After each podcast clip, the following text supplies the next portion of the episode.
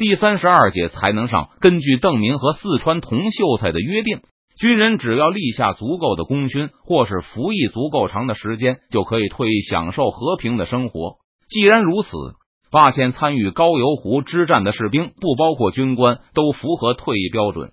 因为无论从哪种角度来说，参与击毙满清皇帝的行动，都算得上是巨大的功劳。这个规定就是为了让士兵不至于在军中混成老兵油子。让勇士有机会活着离开军队，鼓励士兵在战场上做出英勇行为。因此，在解散远征军的时候，各级军官就对他们的部下说明：等他们离开了军队后，下次征召士兵的时候，征兵令就不会再发给他们。当然，这个不重复征召也是有限制的，仅限于主动出击的远征。如果成都遭到了满清军队的进攻，那么，即便是退役的军人也会在征召的名单上。如果退役的军人移居到别处，就比如徐州吧，当徐州遭到满清军队进攻时，他们也会被当地的军政长官重新召入军队。在邓明最初和士兵约定的时候，这个政策受到了同秀才的普遍欢迎和支持。因为古话有云：“好男不当兵。”成都有许多人在军屯中有遭受压迫的经历。他们做梦都希望能摆脱军队，拥有自己的财产和土地。但这次解散军队的时候，却有相当数量的士兵突然不愿意离开军队了。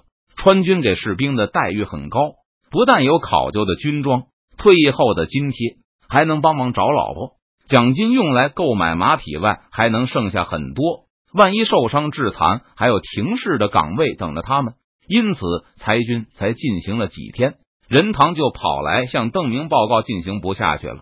已经有超过一千名士兵拒绝离开军队，其中大部分还是以前的常备军士兵。来报告的时候，任堂脸上没有丝毫的不快，相反还显得有些兴奋。和大部分将领一样，任堂也觉得让这么多老兵离开军队是对军事资源的巨大浪费。负责解散军队的军官根本不愿意拒绝这些老兵的要求。不过，邓明不能只从军事角度考虑问题。养大量的常备军就意味着更大的财政支出。现在成都以二十万男丁的力量承担三四千常备军兵力，并不是很轻松的负担。而且，这些常备军的人均花销极大，不但需要高强度的训练，而且待遇也远远超过清军的露营。仅依靠成都的农业产出。这几千常备军就能把政府吃穷。除了常备军以外，邓明还推行普遍的五日一操军训，这更是耗费巨大的项目。如果不是依靠从江南获得的大量缴获，成都政府早就破产了。再算上给军人的津贴、对铁匠铺、马行的扶持，成都政府在军事上总的投入远超过清廷在湖广、两江四省之和。据熊兰和秦修彩的计算，成都的军事类支出与包括长江贸易在内的所有收入持平。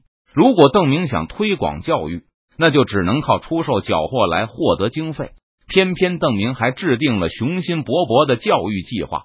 熊兰和秦修彩这两个负责财政的官员都警告邓明，虽然在江南的收入巨大，但庞大的教育计划也会在三年之内把成都的储蓄耗尽。到时候，如果成都扶持的工业不能带来新的税源的话，财政危机是不可避免的。虽然邓明对工商发展后的前景有信心，并认为长江贸易能够带来更多的收入，但他也得提防意外情况。到时候，如果迫不得已再发动对江南的战争，实在利弊难说，那会导致长江贸易萎缩。而且毫无道理的进攻还会刺激已经向成都妥协的东南各省的督府。如果我们把大量的士兵养在军队中，将来说不定会出现很多兵油子。所有的人都想长久的活下去吧。教育开支，邓明不想砍；福利和军事开支没法砍。因此，邓明在扩大军费支出这个问题上显得很谨慎。反正我不能养士兵一辈子。这样吧，我认为除了征召兵外，也可以募兵，但这个兵绝不能一募就是一辈子。邓明拿出的办法就是合同兵，老兵可以和军方签署两年的合同，到期后续签。如果士兵想退伍，或是军方认为某个士兵懈怠，双方都可以停止签署新的合同。三年之内，马行铁行应该能够盈利了，不用我们这样拼命的扶持了。到时候还能给我们交税。邓明确定了新的募兵规则后，就开始琢磨开源节流的问题。如果财政不能平衡，就得想办法扩大长江贸易，迫使湖广两江购买四川的货物。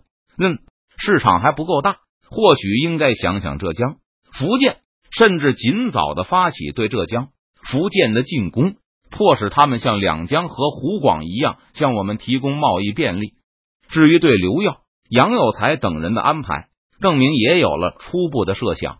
他很快宣布成立一个参议院，刘耀、杨有才等人都进去当议员。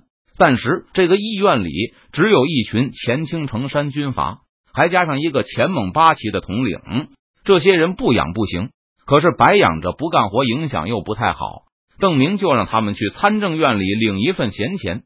议论成都的政策，这群人统统有豁免权，不必担心成都官员的打击报复。在其他人看来，这个议院就是给有功但是没用的人建立的养老院，豁免权也是酬工的一部分，同时还能肩负一部分言官的工作，算是发挥余热了。这也确实是邓明的用意之一。邓明一连几个月甚至大半年的离开成都，刘进哥、熊兰他们互相告状。邓明也分不清到底是谁理亏，有这帮议员没事议论几句，也是一种制衡。这帮议员的工资虽然不少，但因为解散了一万个都江堰的屯兵，一万个纳税人提供的税金总要比议员们的工资多得多，所以邓明安慰自己，毕竟还是赚了。刘耀那一帮人不用说，成都好几万人都曾经是他们的手下，那个蒙古统领也有好几百个同族人。他们没有什么顾忌和担心，天天在在议院里指指点点，也有助于邓明了解更多的情况。在成都待了几天后，邓明通过刘进哥的报告发现，重庆的威胁比他想象的要大。上次重庆的清军被明军打得几乎全军覆灭，邓明以为清军会老老实实的退回保宁，甚至广元、汉中去。听说李国英还有胆子威胁长江航运，就够出乎他意料的。现在得知赵良栋和王进宝居然都不在重庆，根据情报，他们早早就离开重庆了，很可能是回陕西去了。李国英本人坐镇重庆，还把两个大将和手下最有战斗力的一支军队送走，这说明李国英很可能并没有对成都死心。两个大将不待在急需兵力的重庆。多半是回陕西编练新兵去了，而且还有一条重要的情报，那就是二人走了之后，重庆的兵力依旧在增加。现在虽然只有两万左右，但其中多了几百个满洲八旗。李国英拿到的钱肯定不少啊！在汉水流域被郝瑶旗和贺真控制住后，湖广和江南的物资难以转运到陕西。重庆位于陆地补给线的尽头，巨大的运输损耗。再加上沿途官吏杂七杂八的开支，重庆每消耗一时的补给，可能需要从江南运出十石以上。在赵良栋和王进宝神秘失踪的同时，重庆的兵力居然还能增加，可见清廷给川陕总督的投入很可观。而且这几百个满洲八旗驻防，表明了攻击四川是满清高层的战略。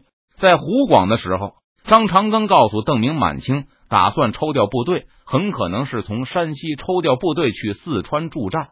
不过，不管是张长庚还是邓明，都没把这个情报当真。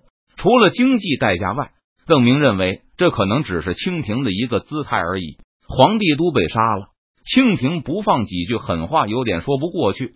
但真正付诸实行的可能性极小。现在看来，说不定北京还不是说着玩的。邓明很快就召集了军官会议，讨论重庆的威胁。说不定北京真想抽调山西露营入川攻打我们。赵良栋不是练了好久的兵了吗？算算也差不多可以出动了。可他们到底想怎么攻打我们呢？尽管有情报，但将领们仍觉得这个战略听上去不可思议。从重庆沿着长江到徐州，然后逆岷江而上进攻成都，他们这不是来送死吗？放在明末或许可行，那时四川人口稠密，军队可以指望从当地获得补给。只要军队保持前进，就不愁找不到新的居民，可以从百姓手中获得粮食。府兵的损耗也可以靠抓壮丁来补充。但现在四川每平方公里内的活人不超过一个，粮秣和府兵的补充完全依靠水路。就凭嘉陵江的水师，他们只要赶出重庆河口一步，就是全军覆灭。也许清军打算模仿高明瞻走剑阁的老路，带上十万府兵，不惜代价的一路披荆斩棘过来，还是有机会让两三万披甲靠近都府的。不过，若是清军打着这个主意的话，他们在重庆屯兵又是为了什么？不管怎么样，我们还是找机会把重庆拿下吧。也没有必要坚守，毁了重庆的城墙，消灭了嘉陵江水师就行。邓明也猜不透北京的想法。如果明军打算出发去扫荡浙江、福建，肯定要把主力舰队和大量的军队带走。拔掉了重庆的清军，就不用担心清廷从西面威胁叙州了。成都也可以专心防备清军走间隔，进行军事冒险。